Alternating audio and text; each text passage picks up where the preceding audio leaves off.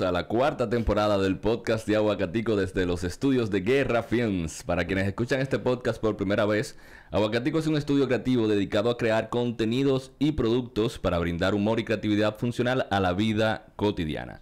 Básicamente nosotros somos e- ese hack para descifrar eh, la vida adulta y que te rías un chin. Puedes acceder a nuestro blog, caricaturas y tienda virtual en aguacaticord.com. Así es, en nuestra página van a encontrar artículos sobre productividad, eh, van a encontrar todos nuestros productos, incluyendo las agendas de 2022 que ya salieron, ya están aquí, por fin, por fin llegaron. Vainas muy heavy. Vainas hacer. Y también van a encontrar caricaturas, nuestro podcast y muchísimos otros consejos de todo eso que no les dicen sobre la vida adulta.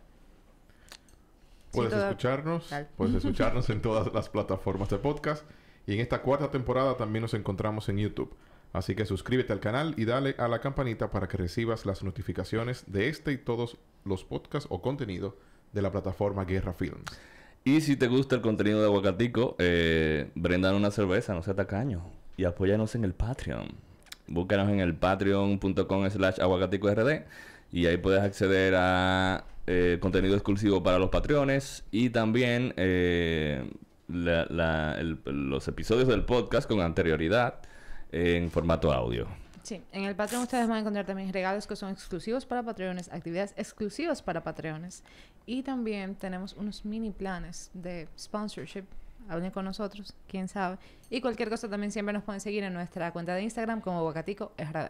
Correcto, correcto. Y arrancamos. Vamos a arrancar. Bien.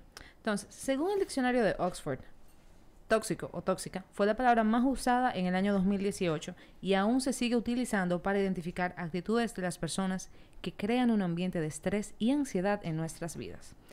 ¿Cómo uno identifica que se encuentra una relación en un ambiente tóxico y cómo estas situaciones afectan nuestra vida y nuestra paz mental?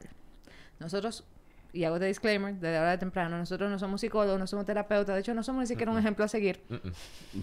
No somos referentes para nadie. Exacto. Pero por eso, como dicen que lo importante no es saber, sino tener el teléfono que el que sa- del que sabe, hoy traemos a la persona especialista en este tema, traemos a la terapeuta Alejandra Matos. Alejandra es la mente maestra de una cuenta que nos encanta, Resiliencia Vital, donde ella trabaja temas de relaciones interpersonales, laborales, temas de identidad.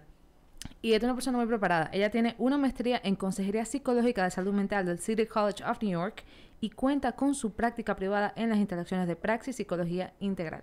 Bienvenida, Alejandra. Muchas gracias. Gracias a ustedes por tenerme en el día de hoy. No, no, no, es un privilegio. no, y, y it's free. De que ahora es que vamos a aprovechar. Bueno, Alejandro, entonces para iniciar de una vez, arrancar, primero definir qué es algo tóxico emocionalmente hablando. Cuando nos referimos de que, ah, mira, esto es tóxico. bueno, mira, para mí cuando nos referimos a conductas tóxicas eh, o actitudes tóxicas es cuando una persona o un espacio repetidamente atenta hacia nuestro bienestar físico, emocional, eh, psicológico, sexual, económico, demás. De tal forma que tú empiezas a ver el impacto en diferentes aspectos de tu vida, en la forma en la que tú te relacionas, en tu sueño, en tu alimentación, en tu humor. Y ya tú puedes empezar a conectar con que este impacto que tú estás viendo está directamente vinculado con una persona, con un lugar, con una situación. Muy bien. ¿Cómo, cómo yo, vamos a ver, cómo yo puedo identificar cuáles son las cosas que, que ocurren que me ayuden a identificar estoy en una relación tóxica o estoy en un ambiente tóxico? Bueno, yo creo que siempre uno tiene una pequeña intuición. Como hay algo que tú dices, "Mm, como que no me cuadra. Ese es como lo que le dicen en inglés como un gut feeling. Y generalmente lo pasamos y lo ignoramos. Pero como tú puedes empezarte a darte cuenta de que tú estás en un ambiente tóxico o tú estás con una persona tóxica, es cuando esta persona, eh, bueno, yo casi siempre eh, lidio ya sea con espacios de trabajo o con personas. Y yéndome en el, en el ejemplo de las personas, es como cuando esta persona consistentemente hace comentarios, actitudes que te hacen sentir mal, que tú puedes ver que te están empezando a afectar tu autoestima, que empiezan a afectar tu plan de vida, que de una forma u otra tú empiezas a dudar sobre tu capacidad, sobre tu inteligencia, sobre tu belleza, sobre lo que sea. Y cuando tú le compartes a esta persona, le dices, mira, esto no se siente bien, yo lo que necesito es esto, o tú me puedes explicar cuál es tu eh, razón de por qué tú haces este tipo de conducta o este tipo de comentario, la persona se pone a la defensiva, te ataca o niega tus emociones. Te dice, eso no, eso no es para tanto, ahí va tú de sensible, pero eso tú me estás poniendo como, como que yo soy la persona mala de tu vida. Y entonces tú puedes ver que la persona no tiene una apertura a escuchar de por qué tú te sientes como te sientes, porque hay veces que la persona no quieren sin darse cuenta. Sí. Pero la diferencia es tú puedes decir, ay, discúlpame, ¿qué fue de todo lo que te molestó? Ok, vamos a hablarlo. Versus una persona que te ataca de nuevo se defienda. Si es un espacio de trabajo, yo diría que es un espacio en donde tu bienestar, de nuevo físico, emocional, eh, se ve comprometido, donde la descripción de tu puesto realmente no es lo que tú haces, tú terminas haciendo 15, 20, 25 cosas más. Y hay un ambiente en donde se te critica, se te culpa, se te avergüenza. Si tú intentas establecer un límite, si tú en algún momento necesitas descansar, el espacio, en vez de apoyarte, en vez de eso y escuchar y ver cómo puede eh, ayudarte con el manejo de las responsabilidades, lo que hace decirte que tú no estás comprometido con la perspectiva de la compañía, que si esta persona lo puede hacer, tú lo puedes hacer también, que bueno, imagínate, no tenemos el personal, esto es lo que toca por ahora. Todas esas son conductas que realmente eh, pueden im- impactar el bienestar de una persona. Bueno, y aquí tú tienes algo muy interesante, entonces, porque la toxicidad no, no es solamente en la relación de pareja, puede ser, haber una relación eh, laboral tóxica. Totalmente. Entonces. al 100%. Eso me llama, me llama muchísimo la atención porque eh, eso obviamente lo estamos viendo desde la perspectiva del empleado. Pero ahora vamos a virar un poquito la torta. Y si fuera yo soy el empleador, ¿cómo yo puedo darme entonces cuenta? O hasta si estamos en una relación personal, ¿cómo yo me puedo dar cuenta si yo estoy siendo una persona tóxica o con actitudes tóxicas hacia otra persona? Bueno, si estamos hablando de relaciones como interpersonales, yo diría que, y esto es algo que yo trabajo mucho con mis pacientes, ¿cuál es la motivación detrás de la conducta?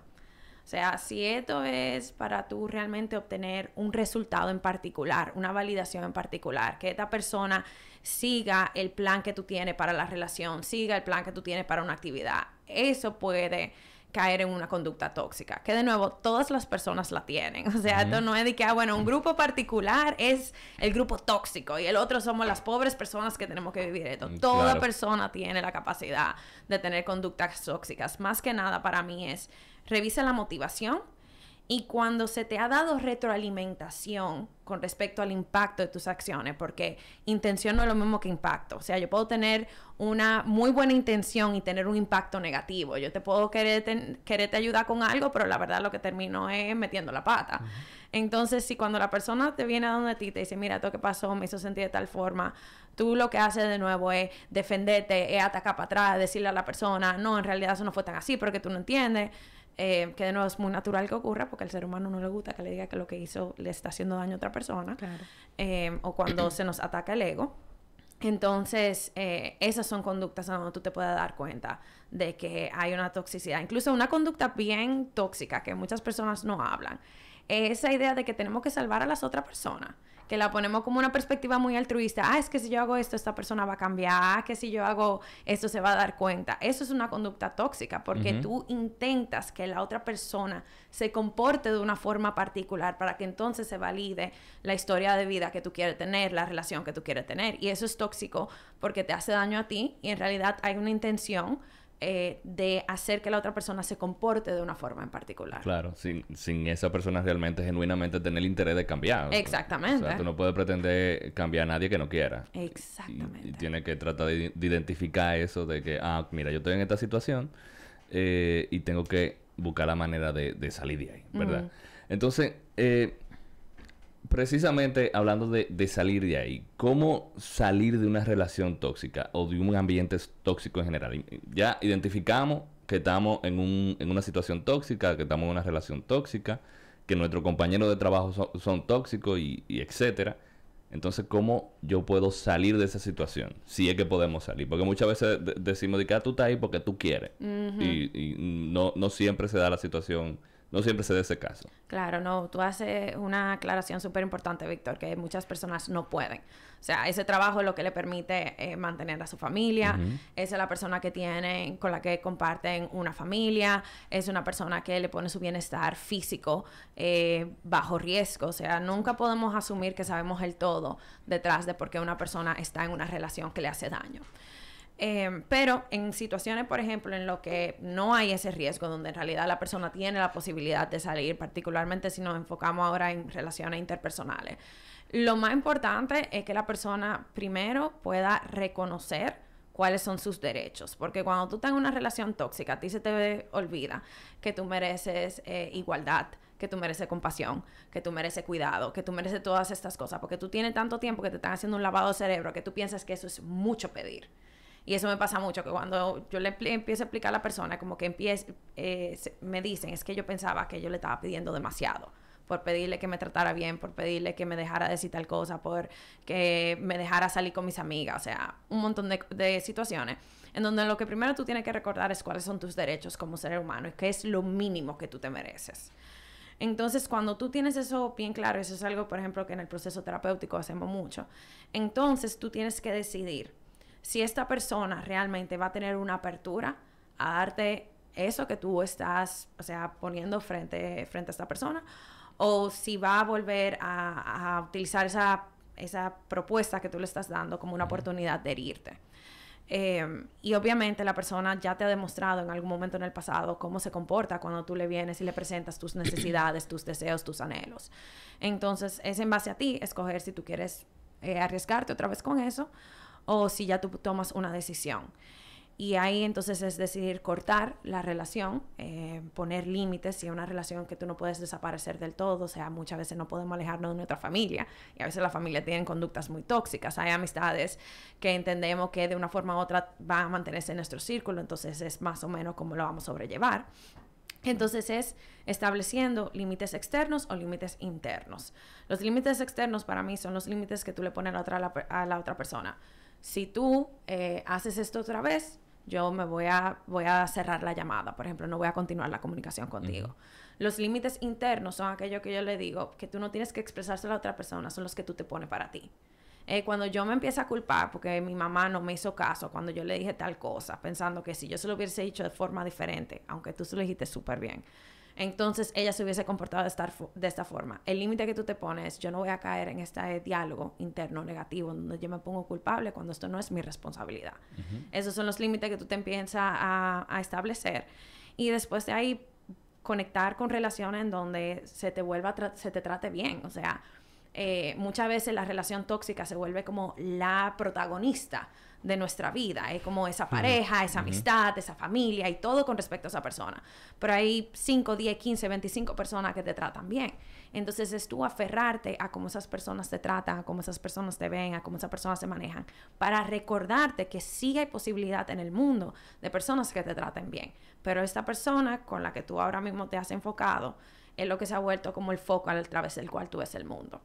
Eso es como yo me enfocaría en lo interpersonal. No sé qué si quieren que hablemos con lo del trabajo, si nos vamos por ahí por un lado. Yo, a, mí, a, mí, me gusta, antes de pasar al trabajo o a la familia, uh -huh.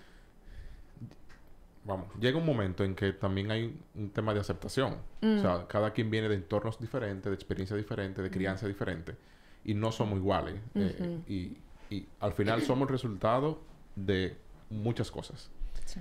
Entonces, si yo estoy concentrado en identificar las cosas que la otra persona genera toxicidad y no lo acepto, pero luego voy a otra relación y me pasa lo mismo. Entonces, ¿hasta qué punto yo estoy aceptando o estoy siendo muy tóxico? Por, por evitar al tóxico.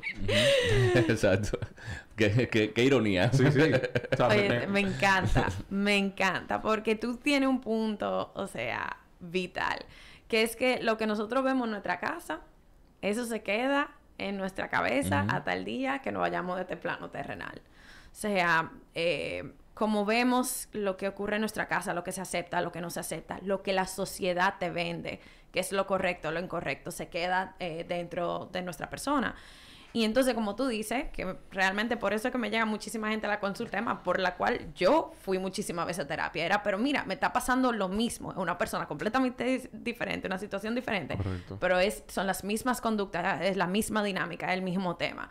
Y entonces ahí eh, se tiene que hacer un proceso de exploración de qué fue lo que tuviste en tu casa, cuál es la definición de amor ¿Cuál es la definición de sacrificio? ¿Cuál es el resultado cuando tú te sacrificas? Porque como, ay, el amor todo lo puede, el amor todo lo perdona, el amor todo...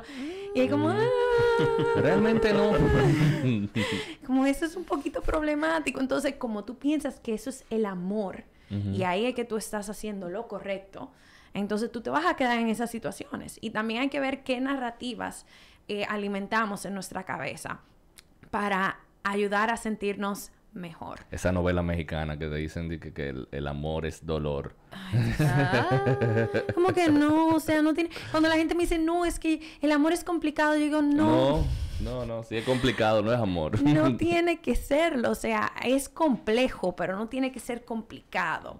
Entonces, es un tema también como que, bueno, si yo, ay, esto yo lo he visto tanto, como que, bueno, si esta persona, ¿verdad? Eh, la persona que no quiere compromiso, el malote, el tipo, qué sé yo, qué cuánto, la tipa, ta, ta, ta, pero se mete conmigo. Yo soy la persona especial. oh my Yo soy la God. elegida, yo soy la que va a ser que entonces, y, y yo le veo su dolor, yo veo cuáles son sus daddy issues, yo veo, entonces cuando vea que yo finalmente le comprendo, entonces yo digo, ay Dios mío, o sea, las maromas psicológicas, física, económica que hacemos para que una persona nos haga sentir bien. ¿Y tú sabes quién tiene la culpa de eso? Hollywood.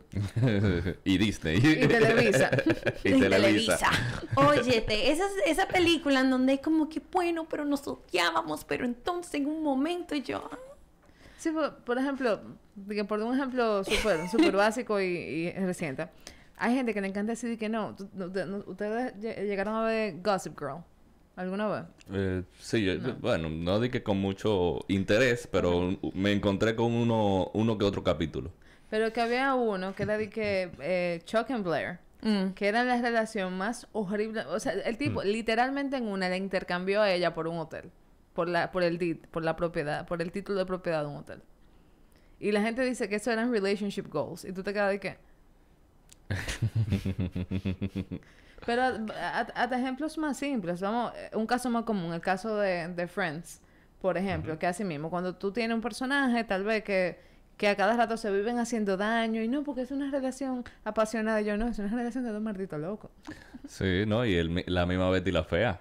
Ay, Dios. Ah, sí, una vez tuvimos un episodio hablando de, de la toxicidad de Betty la Fea, de, de, de cómo hay gente que dice de que, No, y eso era un ambiente laboral tóxico y una relación tóxica al mismo tiempo. bueno, Es un tema, es un tema complejo. Y bueno, es eh, también como teniendo consideración de que no es, ¿verdad? Todo el mundo, el, el- el tema y, el, y la palabra de locura. Eh, la gente entonces lo asocian como que, bueno, esta persona tienen, utilizando esa frase de una, que es bastante, puede ser dañina, como que tienen que ser una persona loca. Y la verdad es que no es locura, entendiendo que es un término que a veces puede hacer, hace mucho daño en el campo de la psicología. Es más el concepto de el que se activan los traumas. Y es como esa mariposita de... Yo no sé si ustedes lo han visto, eso sale mucho ahora en las redes, como que no son mariposas en el estómago de tu trauma. Y es como ese tema de esa pasión, esa adrenalina, que eso es una cosa, el trabajo más, uno de los trabajos más fuertes que hay que hacer en el trabajo de relaciones tóxicas. Yo se lo explico a mis, a las personas que trabajan conmigo, con neurociencia, con todo un tipo de cosas. Es bajar al cerebro de ese sobredosis de todo ese trauma y toda esa intensidad y esa cosa. Y, y- y el sexo es más bueno que nunca. Y cuando nos juntamos es más bueno que nunca. Y, que ta, ta, ta, ta. y digo yo, sí, porque se está activando el trauma. Y esa adrenalina y esa sensación de, de lucha y de pleito y de cosas, claro, se activa. Y después, ¿cómo tú te sientes? Cuando se van, ah, terrible. Como que literalmente alguna persona me dicen, como que me quiero morir. Entonces te, te, te das cuenta de que no es... Y entonces se pasa en la relación entera persiguiendo ese, esa intensidad. Y por eso muchas veces entran en esas relaciones que tú mencionabas, que son dañinas, persiguiendo esa intensidad. Cuando tú lo que le tienes que intentar hacer entender a las personas es que la relación saludable se siente muy aburrida. Aparte de que el, el ching al inicio de que te gustan, de le gusta, no le gusta, las relaciones sa- saludables son sumamente aburridas cuando tú la comparas con las relaciones tóxicas. Y eso es lo que la gente no quiere entender. Piensa que porque es aburrido es malo. Y que porque es intenso, entonces significa que es el amor de mi vida. No, probablemente el amor de tu vida es la persona con la que tú te la pasas así chile el día entero. Y volviendo, por ejemplo, al mismo tema de Hollywood. Para mí, uno de los personajes más... Y que te venden ese tipo de relaciones en Sex and the City, el personaje principal. que es que está, o sea, ella pasa de tener una relación que está completamente estable, una persona que la respeta, que la apoya en su carrera, en todo lo que ella quiere, ella quiere como ese personaje inalcanzable, que es como su, su la luz verde Sí, de Gatsby. ese es el que le da la, adrena- la adrenalina. La adrenalina. Y cuando la relación está estable, que ella dice que por fin, que lo logró, que también es mentira, eso no pasa en la vida real. Cuando por fin ella logra que él se case con ella, que, que settle down y todo, ella se siente mal porque todo está estable.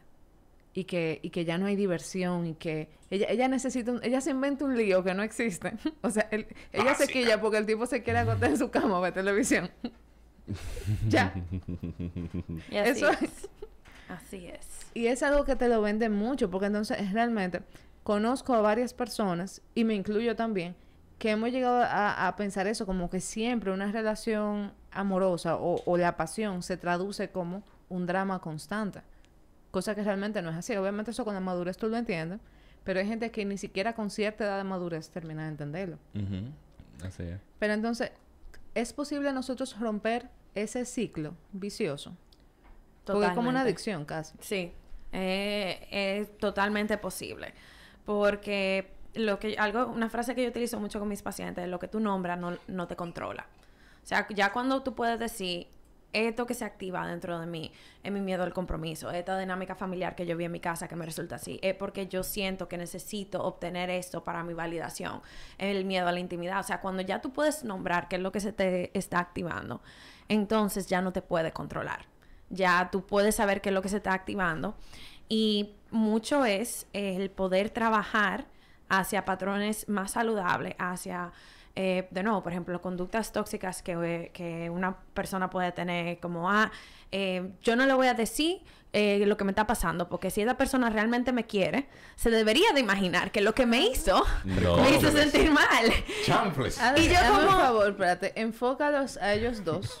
Pero ¿y cómo así? Que se nos vean las caras de nosotros girando los ojos para arriba así. Sí, Por no, no. Y es que eso, ese, ese es bastante recurrente de que, ah, no, si él me conoce, él se va a dar cuenta. No, No. men, eh, habla, habla. O sea, para nadie mí- tiene que estar adivinando. Eso es terrible. Y te digo, cualquier persona es capaz de hacer eso, porque te- eso es lo que se te enseña. Entonces, cuando tú te das cuenta de eso, yo digo, ok, entonces, ¿qué tú haces? Tú empiezas a aprender el patrón saludable de decir, mira, eh, realmente, después de esta conversación que tuvimos en el día de hoy, yo me sentí mal porque cuando tú dijiste tal cosa, yo me sentí triste y lo que a mí me hubiese gustado que hiciéramos en ese entonces es tal cosa para el futuro. Y la gente me dice, ay, pero eso es tan aburrido. Y digo, sí, tan saludable". pero eso es saludable. o sea, eso es lo que toca. Eso se llama salud. Eso se llama Y salud. eso es lo que es difícil de hacer. Claro que sí. Caer en los patrones anteriores, reaccionar en vez de responder, siempre va a ser más fácil. Siempre tú salías en instinto y tú responderle, caer para atrás y volver en la dinámica va a ser lo, lo más fácil, lo más llamativo, lo que se siente más familiar. El tú cambiar el patrón se siente extraño, se siente como algo que tú dices, hay muchos de mis pacientes utilizan la palabra como, como robótico. Como, ah, ahora yo voy a tener que decir que cada vez que ocurra esto voy a tener que decir A, B y C. Y digo yo sí, hasta que tú lo modifiques se siente tuyo. Pero es un, es un tema de tú ir practicando esas cosas y eh, tolerando la incomodidad que crea eh, desarrollar patrones nuevos, porque aunque tú estés haciendo lo saludable, no se siente bien. Al contrario, se siente pésimo y tú te sientes vulnerable y tú te sientes incómodo, y te sientes una persona falsa, A veces culpable. a veces culpable. Y muchas veces tú tienes que dejar tu ego, a un mete- lado. me- meterlo en una gaveta y entonces entrar también en esa, en esa dinámica, porque muchas veces se da muchas veces se dan esos conflictos y es por una cuestión de ego, de que, eh, oye, yo tengo la última palabra o yo tengo la razón. y todo el mundo quiere tener la razón y ahí hay un tema eh, complicado. Totalmente. Entonces, como tú poder lidiar con todo eso, eh, tomar decisiones también, porque hay personas que no importa cuántas veces tú le repites la cosa, te muestran una y otra vez que no quieren, o sea, no van a cambiar, no, no ven el motivo de cambiar. Entonces también tomar la decisión de, ok, entonces, ¿qué lugar yo le doy a esta persona en mi vida? ¿Continúo con esta relación? ¿No lo continúo? Y esas son las decisiones muchas veces muy difíciles que muchas personas no quieren eh, tomar, porque son, son muy fuertes en realidad. Se puede, se puede trabajar la conducta tóxica de la relación de pareja solo. O sea, yo no necesito ir con mi pareja. Ok, eso es excelente porque si tú supieras que eso es lo que yo hago.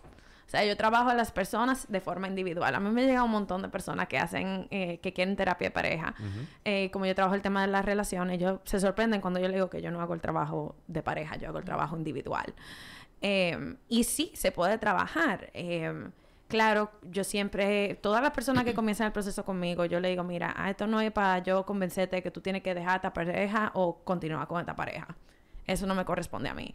Sino que lo que mi deseo, mi propósito con mi trabajo terapéutico es que tú te puedas dar cuenta de que lo que está ocurriendo en la relación no es normal, de que tú mereces algo mejor que lo que tú estás recibiendo y que podemos intentar diferentes técnicas, ya sea individuales, ya sea con la pareja, ya sea eh, un montón de diferentes cosas.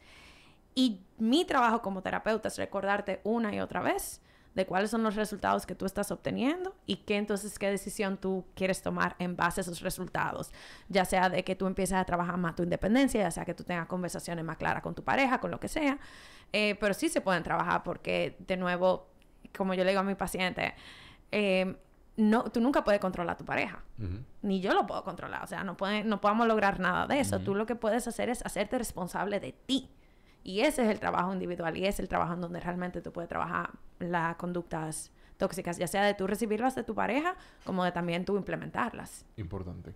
O sea, las dos cosas. Cómo- Claro. Cómo recibirla y cómo. Claro, cómo porque hacerla. como te digo, todo el mundo tiene la capacidad de, de tener eh, conductas tóxicas y muchas veces si tú estás en una pareja en donde tu pareja normaliza ciertas conductas tóxicas, tú la empiezas a normalizar también. Si tu pareja ajá, te hace eh, drama de celo consistentemente, pues entonces tú empiezas a entender que eso es normal y que si tu pareja puede hacerlo, entonces tú también. Entonces No, se puede hacer esas conductas. Incluso cuando no lo hace, te sientes tú hasta mal de que, ah, pero ya no me quiere porque no me cela. Esas son las conductas tóxicas que enseña la sociedad y me molestan. Porque como, pero si él no me cela, él realmente me quiere. Y yo como... El amor no es control, o sea, que al contrario, yo creo que te quiere como te debe de querer, si no te cela, o sea, tú tienes que tener ese derecho, pero eso hasta a mí me, yo me recuerdo muchas amigas mías diciéndomelo, como que, ay, y te deja salir para tal sitio, ¿Cómo que me ¿Cómo que deja? me deja? y no te escribe, y no te, yo, mm, Sé que yo. No, no, lo que pasa es que, a mira, no hay una cosa que a mí me hierva más la sangre. Por ejemplo, cuando yo hago algo en mi casa. Y Víctor gente te me dice que, y Víctor te deja. Y Yo, ¿cómo que Víctor me deja? Como que, como que yo soy su papá. Pero exacto. que mi papá no se mete en eso. Yo me recuerdo una vez que yo me, me iba a teñir el cabello eh, y a mí me preguntaron que si yo hablé con mi pareja sobre yo hacerme ese cambio. Y yo como, pero es que este cabello es mío. O sea, está en mi cabeza, fui yo que lo crecí. Y tú lo vas a pagar con tu Y dinero. lo voy a pagar con mi dinero. Exacto. Por cómo me quiero ver, ¿qué tiene mi pareja que ver con que yo me quiera teñir el cabello? O sea, son ese tipo de cosas que realmente se te vende, donde hay una codependencia casi. Y ahí te quiero preguntar algo. Ese, ese tipo de actitudes tóxicas pueden ser algo cultural, porque que yo siento que en nuestra cultura como dominicana, y lo, y lo estoy diciendo yo, hay muchas de esas cosas que están normalizadas. Por ejemplo, de que, no, ay no, si tú haces eso te mata. Yo, ¿cómo que me mata? Es que no hay ninguna razón para que él me pueda matar. Ni siquiera. O sea, el, el mismo uso de ese término de, ay no, pero cuidado, porque él te mata. Yo, ¿Cómo así, viejo? O sea, no. Primero, por nada, no hay ninguna justificación para asesinar a una, una pareja o a otra persona, realmente. Pero entonces, por ejemplo, eso mismo de del tema de los celos, es algo que yo veo muy común y más ese tipo de comentario de si no te cela, no te quiere. Totalmente. Es un tema, es un tema muy cultural. O sea, en la cultura latina, en general, hay para no, no para mantenerlo por arriba. O sea, hay un, hay una serie de conductas eh, machistas y sexistas que se normalizan, que le hacen daño a cualquier género. O sea, no, esto no es algo de nada más También. quién, en nada más a un grupo particular. o sea, le hace daño a todo el mundo. Yo no te puedo escuchar cuántas veces a mí se me ha yo he intentado, o yo he escuchado, perdón, personas que me intentan normalizar que una mujer le dé golpe a un hombre. O revisar el celular. O revisarle el celular. O que le raye el carro. O todas esas cosas. ¿Tú me entiendes? Como que, ah, imagínate, es que nosotras las mujeres, yo, no, no, No. no, no, espérate, espérate, espérate. Entonces, sí es algo eh, cultural. Pero entonces, al- y a los hombres, entonces se le vende que eso es porque la mujer realmente quiere, como que, wow, tú tienes, tú tienes un mujerón, o sea, mira cómo ella va y pelea por su macho y tú como... No, tú tienes una maldita tóxica. y es como... Sal huyendo. Wow, espérate, o Que sea... hoy, eh, hoy ella rayó el carro, la próxima te va a dar una puñalada. Exacto, te vas a rayar a ti. Es un, es un tema eh, bien delicado en donde, eh, de nuevo, uno lo hace los comentarios como muy gracioso, pero así también, o sea, muchas vidas se ponen en peligro. Sí. Eh, si son parejas que tienen eh, eh, una familia, o sea, la familia se ve afectada, o sea, un montón de cosas. Eh, en pero realmente aquí en la cultura y enfocándome en la cultura dominicana, que es la que mejor conocemos, hay una normalización de la violencia eh, emocional, psicológica, física. ¿Qué parejas se le aparecen en los sitios a alguien? Pero que es- algo que yo he visto muy en aumento en comentarios que he escuchado es de parejas que tienen como el, el location, eh, yo no sé cómo es bien, es como hay un app que tú puedes poner en el celular que la otra persona sabe dónde yo estoy en todo momento y se le aparecen a las parejas en los sitios. Entonces, mira, entre eso, Oh, wow. entre tú decirle, o sea, a una persona de que tú eres un imbécil, o sea, ya tú le estás atacando, eso se llama en inglés character assassination, o sea, tú le estás eh, atacando el carácter eh, de una persona, eh, un, muchísimo de manipulación, o sea, mucha gente, si tú terminas conmigo, entonces eh, yo me voy a matar, o sea, un montón de cosas que que son normalizadas, que en muchos momentos eh, la gente piensa que son realmente manifestaciones de, de cariño, de amor, de que la otra persona te necesita. Y el trabajo en, psicología eh, sumamente delicado es el tema de tu poder decir a alguien como que eso no es normal y no es tu responsabilidad el tú eh, manejar eso y, manejar a la otra persona. Y a veces la persona dicen, bueno, pero que si entonces ellos, esta persona necesita a alguien que le acompañe para que, para que pueda sanar. Y como, tú no eres su terapeuta. Que justo a ello quería llegar, porque también se da mucho ese tema de gente que quiere arreglar a otra persona y asumir la responsabilidad en la relación de otra persona. Por ejemplo, si digamos, eh, y como dices, saca- hasta saliendo de- de- del, del- del ejemplo de pareja, que yo, nosotros somos tres hermanos, y yo veo que la relación entre este hermano y el otro, o sea, este está manipulando al otro, y yo quiero como que resolver ese problema. ¿Qué uno debe hacer en casos como esos? Bueno, esos son casos muy delicados porque todo eso depende de la relación que tú tengas con cada persona, eh, de las dinámicas que se hayan establecido, de cuál, eh, de qué acuerdo se ha llegado con respecto a cómo yo te voy a ayudar y no te voy a- no te puedo ayudar. Pero más que nada es como tú ver qué realmente es tu responsabilidad. O sea, qué realmente es lo que te corresponde a ti. ¿Y cuál sería el impacto si tú empiezas a meterte en esas dinámicas consistentemente? Eh, incluso, sea, por ejemplo, es algo que nosotros los terapeutas tenemos que tener mucho cuidado. O sea, tú no puedes venir a meterte en la relación de, de tu paciente diciéndole, bueno, pero que tú tienes que tal cosa, que tú, o sea, tú como pa- terapeuta tienes que saber que esa no es tu responsabilidad, tu responsabilidad es acompañar. Igualmente con las amistades, o sea, y eso, por ejemplo, a mí me llegan también muchas personas que quieren ayuda de cómo acompañar a una amiga, a una hermana, hermano, primo, lo que sea, que está en una relación tóxica. Entonces, como hablar sobre, mira, tú puedes aconsejarle, tú puedes eh, hablarle de estas cosas, refiérele recursos, pero tú no puedes decir "Es que suelta eso, que tú ni te lo puedes tomar personal si la otra persona decide no escuchar tus consejos, eh, tus opiniones. Eh, algo que yo, una estrategia que yo utilizo mucho cuando, eh, ¿verdad? Porque como terapeuta no soy solamente eh, terapeuta en mi trabajo, muchas de mis amigas o amigos eh, van a donde mí, que obviamente no soy su terapeuta, para hacer esa aclaración. Ni- Si tú tienes un amigo que es terapeuta, no puede ser tu terapeuta, by the way. Claro. Eh, pero vienen a donde mí como para desahogarse. Entonces yo utilizo una frase que yo lo digo con mucha frecuencia y es, tú necesitas que yo te escuche, te dé mi opinión o te dé un consejo. Y entonces, si la persona nada más quiere, no, yo nada más quiero que tú me escuches. Entonces, yo nada más le escucho a esa persona desahogarse. Ay, yo lamento que tú estés pasando mucho por eso. Si quiere mi opinión, yo no me voy a enfocar en decirle lo correcto, lo que yo le voy a decir mi opinión. Como yo me siento con respecto a eso. Si tú quieres un consejo, entonces sí yo me voy a enfocar más, bueno, si te vas por el lado A, es tal cosa. Si te vas por el lado B. El es lado como- profesional. Exacto, como un poquito más como bueno, pero es ese tema de como tú poder sobre todo siempre protegerte a ti. Y entender de que tú puedes ayudar a la persona hasta cierto punto, porque si después tú lo haces algo personal y es muy difícil, sobre todo cuando tú ves a alguien que tú amas sufriendo, em, pero tú tienes que entender que tú no puedes dar el brazo completo, o sea, tú puedes dar una mano, un dedito, una cosita así, pero tú no puedes, porque es que si no te sumes más en las dinámicas tóxicas, es muy fácil de que te jalen en ese, ocho- en ese hoyo negro. Sí, definitivamente. Eh, no sé si es algo que tú pudieras compartir con nosotros, pero sabes que nosotros en el podcast hablamos como la voz más seria de Aguacatico y en Instagram es como el lado más cherchoso de Aguacatico. ¿Cuáles son las situaciones más tóxicas más comunes que tú ves? O por ejemplo, para darte un, un contexto. Una vez yo escuché a alguien que decía, mira, cuando me una entrevista de trabajo me dicen, no, es que aquí somos una familia. Eso es, ah, loco, te van a explotar en ese trabajo. Eso es tóxico por todos lados. Entonces, para no meternos tal vez en ningún caso tuyo de, de algún paciente que tengas, ¿cuáles son esos red flags tal vez de un ambiente laboral tóxico que tú, que tú pudieras mencionar? Ambientes, ay, Dios Yo no mío. me vi que rápido de que bueno. Bueno, Ahora, we should mira, mira, mira, de cosas que a mí me han comentado. Eh, vamos a ver, déjame ver cómo yo...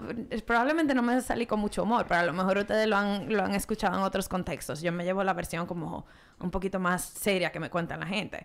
Mira, eh, cuando hay una competencia por quién se queda después de, la, de las 5 de la tarde Ay. o de las 6. El que se como, más tarde. loco, tú te fuiste a las 7. Yo me fui a las 7 y media. Yo me quedé amaneciendo. Yo llegué a las 7 de la mañana a la oficina, aunque abrimos a las 9. Y tú como, Yo estoy más comprometido que tú, ¿no? sí, es como, no. Matando, espérate, ¿eh? Eso, loco. eso es un tema, es, es muy delicado. Pero es como esa competencia, es el tema eh, de cuando te dan tu aumento y el aumento no es que te dan más dinero, sino te dan más responsabilidades. Te dan un título nuevo, más responsabilidades, más cosas que hacer, más... pero te vamos a pagar exactamente igual porque ahora mismo no contamos con el presupuesto para tu posición. Pero apreciamos tu compromiso con la compañía y sabemos que tú puedes manejar esta nueva responsabilidad. Y te dije, no. No, no. Eh, entonces esas son situaciones que yo he podido ver. Y tú sabes una cosa muy tóxica, cuando la gente no sabe que el pescado no se pone en el microondas de la cocina de la oficina. Oíste, Adeline. Nunca arenque. Eso no, señor. O sea, mi gente, piensen. Piénsenlo, por favor. En una zona de poca ventilación. Más personas comen ahí. Hay gente vegetariana. Consideren, por favor, consideren ese tipo de cosas. Eh, pero sí, esos son... eh, Pero defiende, Adeline. Defiende. Defiende. Ade- Adeline que pone su, su, Su Su arenque. arenque. arenque ahí Ay, en su no, micrófono. locrio de arenque. Su locrio de arenque. es un problema mío. son muy fuertes. Eso es un Muy tóxico. tóxico. Porque él sabe el impacto que eso tiene en la vida de los demás. Y no le Y importa. continúa haciéndolo. Y lo No, bueno es que él no le avisa a nadie. Yo No dice, señores, hoy traje locrio de, arenque, El bajo perdónenme. avisa. El bajo avisa. El bajo avisa. Pero... Esas son cosas tremendas. Pero también, por ejemplo, personas que te mandan correo tarde en la noche y te están llamando, ya lo recibiste, ya lo respondiste, ya tú, como que ya se acabó la hora de trabajo, todo es urgente, todo es algo que va a explotar y es como que, bueno, tenemos prioridad, prioridad máxima, código rojo, código negro, se acabó todo, se prendió en fuego y todo es el último. Exacto. O sea, todo es se prendió en No, fuego y- en la Y oficina. si tú no entras a- en esa dinámica, te dicen que tú no tienes el carácter de urgencia. Ni el compromiso. Exacto. Ni el compromiso. compromiso con la no, men, que yo no soy, yo no, yo no estoy, yo tengo una vida, ¿tú entiendes? Y, y yo no, no me quiero matar. Y de nuevo, esa competencia por quién sufre más, Eh, quién, tiene, quién eh, duerme menos, quién bebe más café, quién tiene la gastritis más fuerte. O sea, son ese tipo de cosas. ¿Quién le da más migraña más seguido? ¿Quién tiene que, com- que comprarse un cojín nuevo para la silla porque de las, todas las horas que dura senta- eh, sentada eh, le está causando... Y es como, y entonces si tú, y, y se crea un miedo entonces en la compañía de usar tus días de vacaciones o días de, de licencia, porque, ay, entonces tú no eres lo suficientemente fuerte, de verdad. Y, por- y ahí empieza como ese gaslighting que ocurre en la compañía, como que realmente eso es tan serio, realmente tú lo necesitas. Ay, tú tienes que pensar en los otros, porque si tú coges esas vacaciones ahora, ¿quién se va a encargar del proyecto? Y como... Entonces, todas esas son manifestaciones de toxicidad en la Y compañía. eso, en la descripción del puesto, te lo ponen siempre como en un ambiente eh, competitivo y de que fast-paced. Ay, sí. Es, esa es la descripción que te ponen para todo eso. Gracias. ¿Y cuánto te pagamos? No, dije, es un salario, no, ¿cómo que te dicen? que como de que- Competitivo. Competitivo. Competitivo. Con oportunidades para crecer dentro de la compañía. Y tú dices, pero no, el salario no crece contigo. Dije, pero si es tan competitivo, ¿por qué tú no me lo dices? Porque eso es que el salario no te lo dicen hasta el último momento. Mm. Dije, pero ¿por qué tú no me lo dices? ¿Por qué tú no lo pones en la descripción de lo- de- Gracias. de- del, empleo? Ahí ponme el salario y así yo sé si me interesa o no. Exacto. Continúen, continúen. No, no, no. Bueno, eh, bueno, ya entonces sí para terminar, porque estamos casi en la marca del tiempo. Eh, ok, entonces vimos esas laborales y en las familiares. Bueno, que ahí sí... Ahí, ese es un problema. Porque que- en lo laboral tú dices, ok, yo necesito el trabajo. Pero llega un punto en que tú dices, ok, esto me está matando. eh, aunque me vaya a beber pan con agua para mi casa, me voy. Claro. Pero la- de la familia tú no, tú no te desprendes. No. No. Tú no, te desprendes. Entonces ahí es un, un tema un poquito más complicado. Es súper es súper complicado y más en República Dominicana donde yo voy a entrar un poquito en problemas de decir esto, pero lo voy a decir como quiera porque ya todo el mundo que trabaja conmigo sabe que yo lo digo. Dígalo, dígalo. Es el tema, mira, primero hay una, o sea, se celebra la familia como que es eh, eh, lo que sostiene la fábrica dominicana y dentro de la familia está eh, obviamente el padre, que es el- la cabeza de la familia, pero aquí no hay nada que se glorifique más que la madre dominicana. No hay nada que se glorifique más que eso. Y yo, o sea, cuando tú tienes, eh, cuando tú tienes un niño, una niña o que, lo que sea que tú, que tú tengas, eh, eso no te quita, o sea, no te atribuye nada que te haga sobrehumana. Es cierto que las madres, o sea, hacen, se desviven y eso, pero eso no justifica un montón de conductas que hacen daño. A mí me gusta aclarar, todo el mundo hace daño. Todo el mundo hace daño. Si usted está estudiando psicología pensando que con eso no le va a hacer daño cuando usted decida iniciar una familia, lo lamento, usted lo va a meter la pata como quiera. Pero eso no es, eh, o sea que por eso yo digo como que todo el mundo va a meter la pata y eso no significa que él fuera un mal padre, una mala madre o una mala persona que te cuidó. Pero hay, o sea, hay personas que realmente hacen un daño eh, a sus familias y que aun cuando tú le intentas tener esas conversaciones, lo que hay es el mismo, esa defensividad, esa, esa, victimiza- esa victimización, esa culpa. Y entonces si nos vamos como esto se ven algunas conductas, Yo te parí. Yo te parí, Yo te di la vida. ¿Cómo tú me haces eso? sí, sí. Esas son muchas de las frases que, que se escuchan. No, y es que yo lo hago porque yo te quiero. Y es pensando siempre en tu bienestar. Cuando tú seas madre, tú lo entenderás. Ay. Y tú dices, pero mira, alguna de las cosas, es, por ejemplo, en la familia que se ve es la invalidación de los límites, Sí. donde tú no puedes decir no, no quiero, o sea, no puedo, o sea, yo no voy a hacer eso, yo no voy a hacer- tener ese tipo de conversación, por favor, no, no tengas esas discusiones sobre esos temas alrededor de mí, no hables sobre, sobre mi cuerpo, no hables sobre mi sexualidad, no le comentes, y ya eso a la persona de una vez entran en conflicto con esos límites. Hay muchos momentos en donde las familias, ya sea una madre, un padre o quien sea, intenta que ese hijo, hija o, o quien sea de la familia eh, o esa persona empiece a vivir la vida que él o ella o quien sea no pudo vivir. Ah, porque como yo no pude cumplir mi sueño de tal cosa, entonces tú lo vas a cumplir por mí. Y cuando tú logres lo que sea, ah, eso fue porque yo te empujé. O sea, tú no tienes, donde no se le permite a los hijos o a las hijas o, o- o a las personas de la familia eh, con, tener sus propios logros. Es porque yo lo logré. Y si tú no, no te comportas, eh, si no logras lo que yo espero de ti, entonces tú eres una decepción, entonces tú no estás intentando lo suficientemente fuerte, entonces eso que tú no me quieres, eso que tú no valoras, lo que yo te he dado hasta aquí. Eh, y tú no es- mereces mi amor. y tú no mereces mi amor. Eso de yo te quito, te doy el amor, dependiendo de cómo tú te comportes, dependiendo de lo que tú digas, dependiendo de cómo tú te escojas.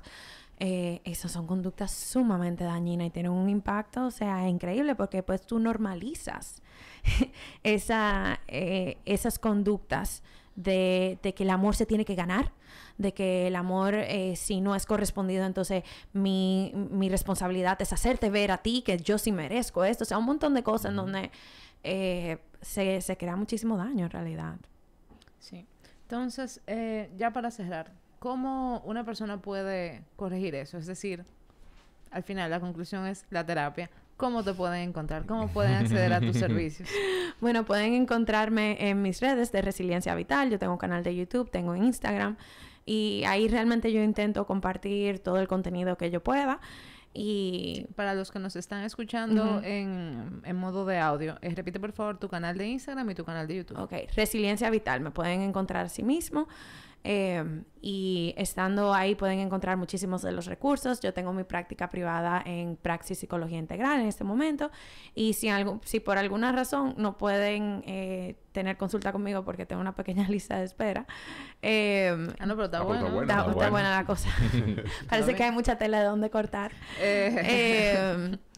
Eh, entonces yo también cuento con un grupo de colegas eh, excelentes. O sea, yo le digo a la persona que si tú no puedes trabajar conmigo por cualquier razón, o sea, no duda en contactarme porque yo te puedo ayudar. O sea, yo feliz de la vida de redirigirte a otra persona que puede trabajar ese tema, que puede brindarte los servicios que tú necesitas. Porque eso, las, las relaciones tóxicas y los ambientes tóxicos pueden hacerte eh, aislarte mucho. Y lo mejor es tu poder empezar a establecer relaciones, la relación terapéutica siendo una de ellas, donde se te valide y donde se te acompañe. Recuerda los tres tipos de relaciones que trabajas.